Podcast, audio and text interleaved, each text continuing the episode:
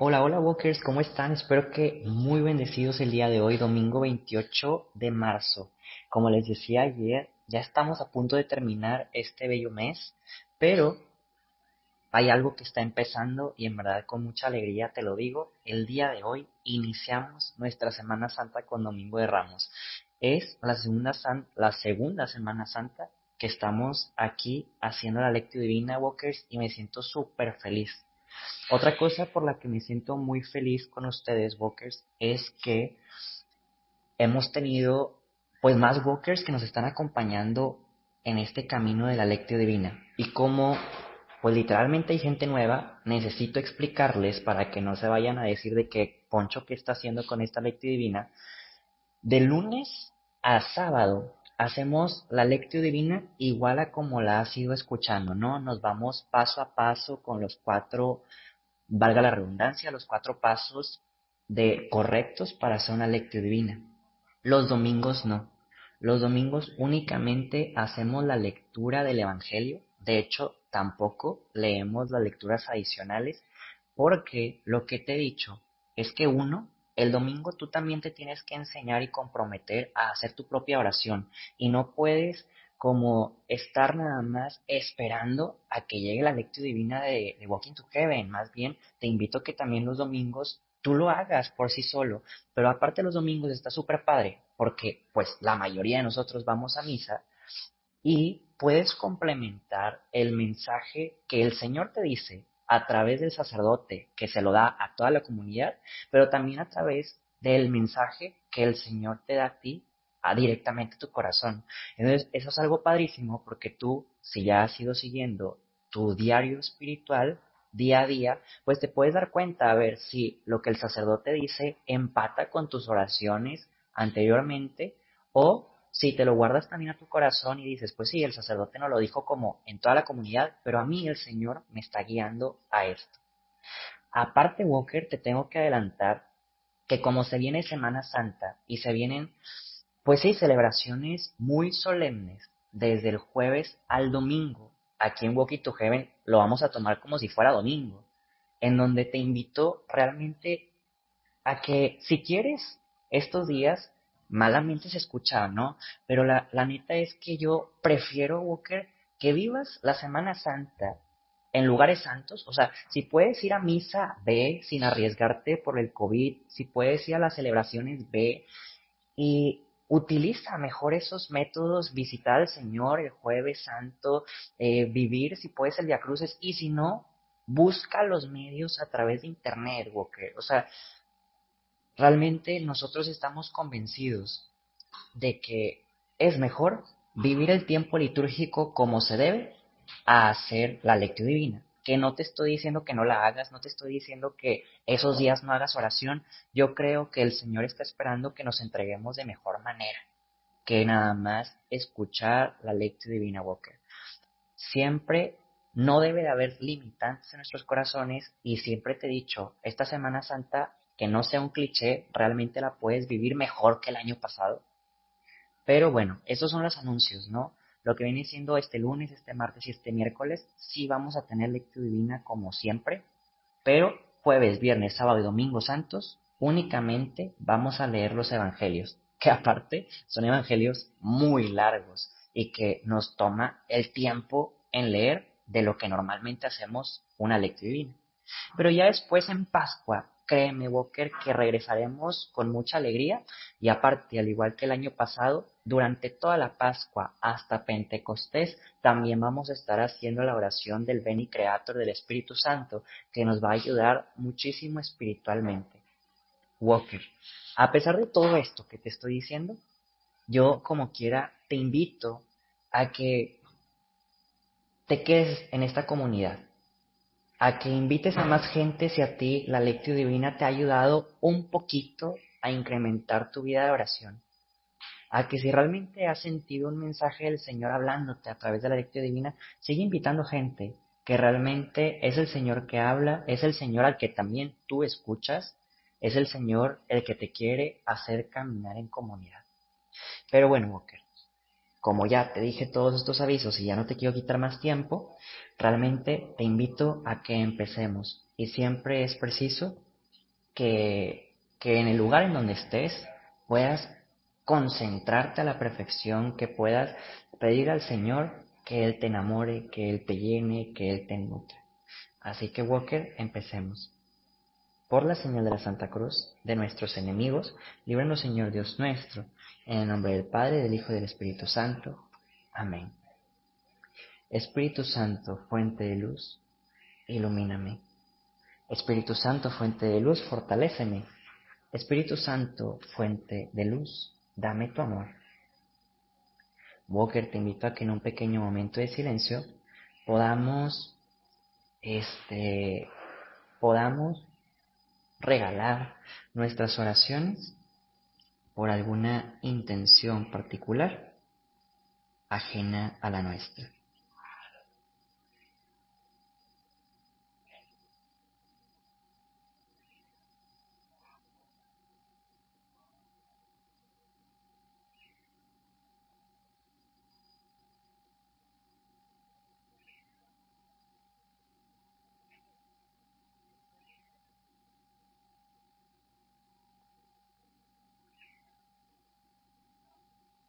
Y ahora sí, Walker, el día de hoy nos vamos a concentrar, que es preciso para el Domingo de Ramos también leer la pasión de nuestro Señor Jesús, que le estaremos meditando de distintas formas durante estos días santos.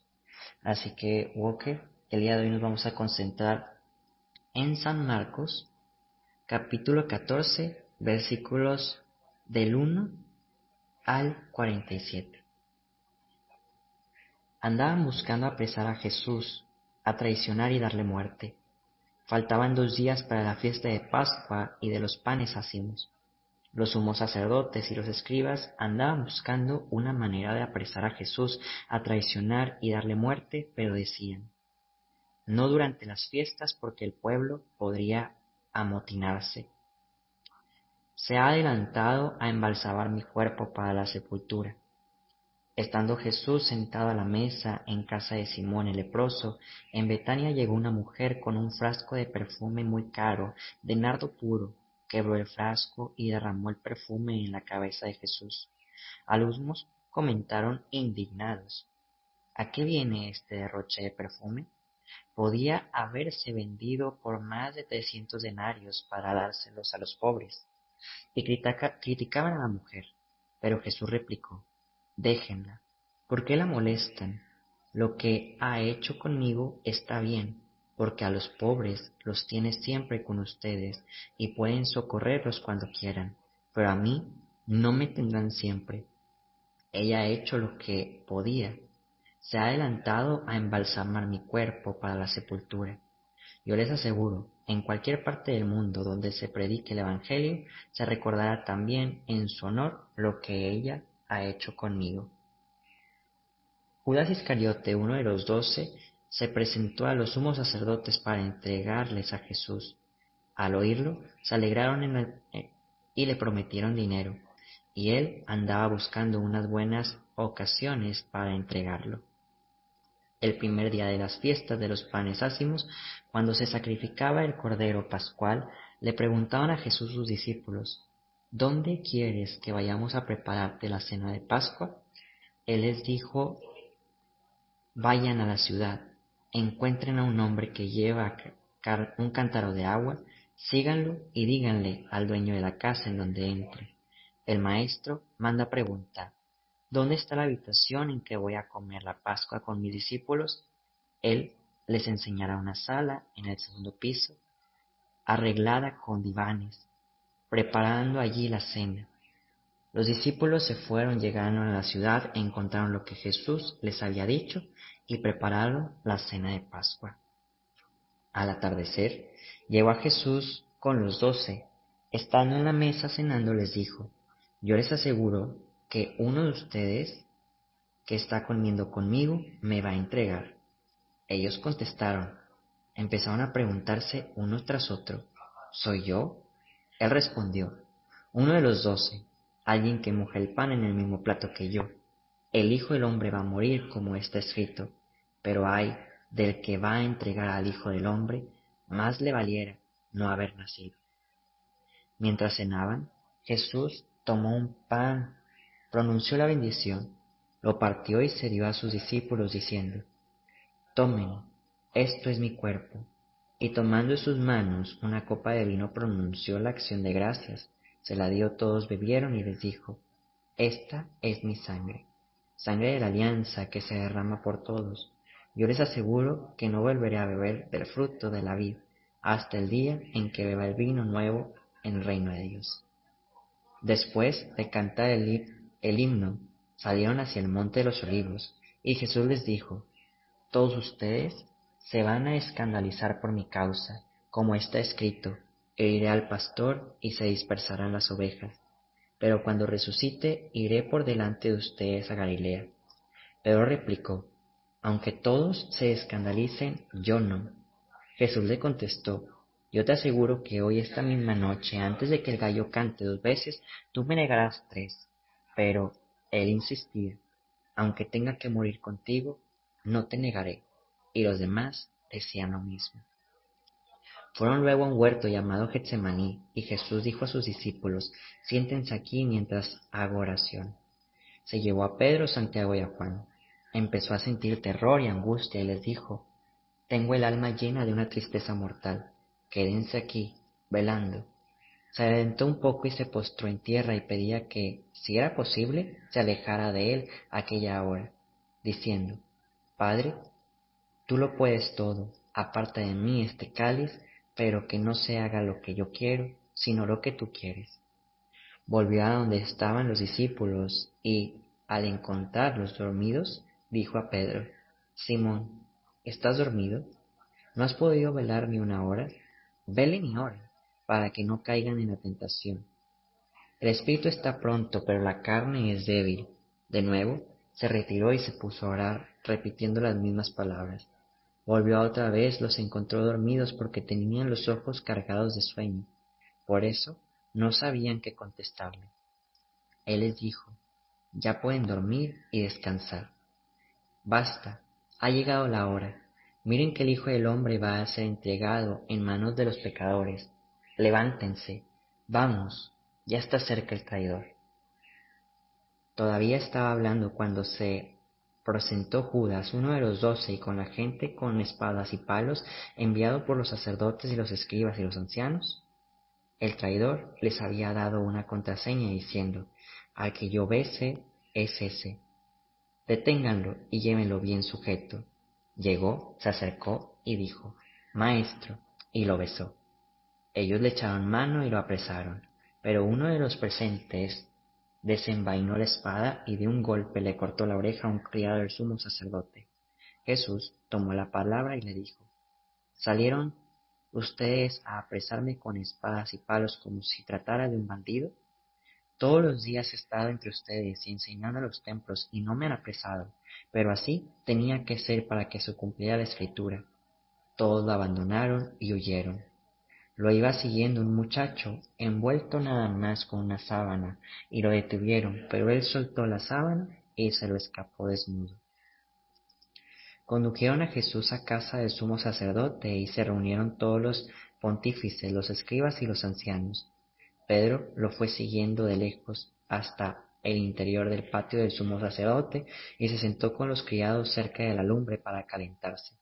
Los sumos sacerdotes del Sanedrín en pleno buscaban una acusación contra Jesús para condenarlo a muerte, y no encontraban, pues aunque muchos presentes falsas acusaciones contra él, los testimonios no acordaban. Hubo uno que se repetía de pie y dijeron, nosotros lo hemos oído decir, yo destruiré este templo, edificando por hombres, y en tres días construiré otro, no edificado por hombres pero ni aun en esto encontraban su testimonio. Entonces el sumo sacerdote se puso de pie y preguntando a Jesús, ¿no tienes nada que responder a todas esas acusaciones? Pero él no respondió nada. El sacerdote le volvió a preguntar, ¿eres tú el Mesías, el Hijo de Dios bendito? Jesús contestó, sí lo soy. Y un día verán cómo el Hijo del Hombre está sentado a la derecha todopoderoso y cuanto viene entre las nubes del cielo. El sumo sacerdote se rasgó las vestiduras y exclamó, ¿qué falta hace ya más testigos? Ustedes mismos han oído la blasfemia. ¿Qué les parece? Y todos lo declararon reo de muerte. Algunos se pusieron a escupirle, tapándole la cara, lo abofeteaban y le decían, adivina quién fue, y los criados también le daban bofetadas. Mientras tanto, Pedro estaba abajo en el patio. Llegó una criada del sumo sacerdote y al ver a Pedro calentándose lo miró fijamente y le dijo, ¿tú también andabas con Jesús en Nazareno? Él negó diciendo, ni sé ni entiendo lo que quieres decir. Salió afuera hacia zaguán y un gallo cantó. La criada, al verlo, se puso de nuevo a decir a los presentes, Ese es uno de ellos, pero él lo volvió a negar. Al poco rato también los presentes dijeron a Pedro, Claro que es uno de ellos, pues eres Galileo. Pero él se puso a echar maldiciones y a jurar, No conozco a este hombre del que hablan. Enseguida cantó el gallo por segunda vez. Pedro se acordó entonces de la palabra que había dicho Jesús, antes de que el gallo cante dos veces, tú me habrás negado tres y rompió a llorar.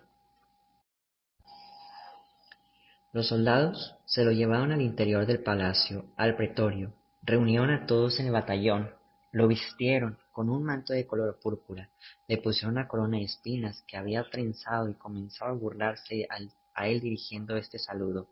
Viva el rey de los judíos. Le golpeaban la cabeza con una caña, le escupían y doblando las rodillas se postraban ante él.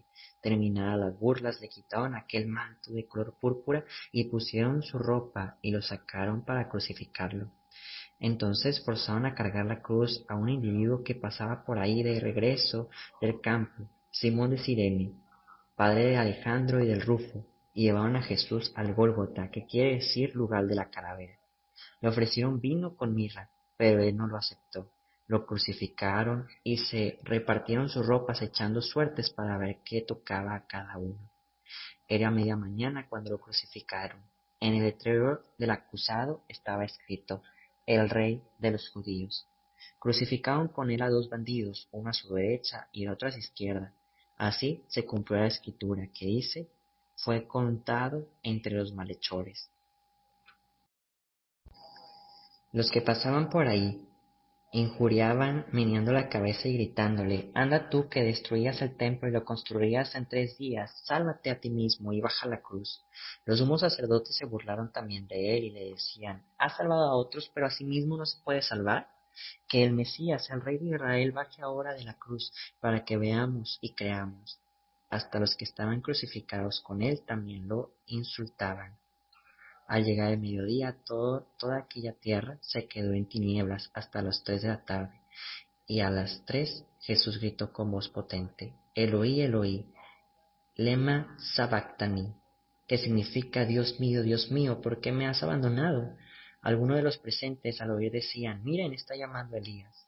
Uno corrió a empapar una esponja de vinagre y la sujetó en carrizo y se la acercó para que bebiera, diciendo, vamos a ver si viene Elías a bajarlo. Pero Jesús, dando un fuerte grito, expiró.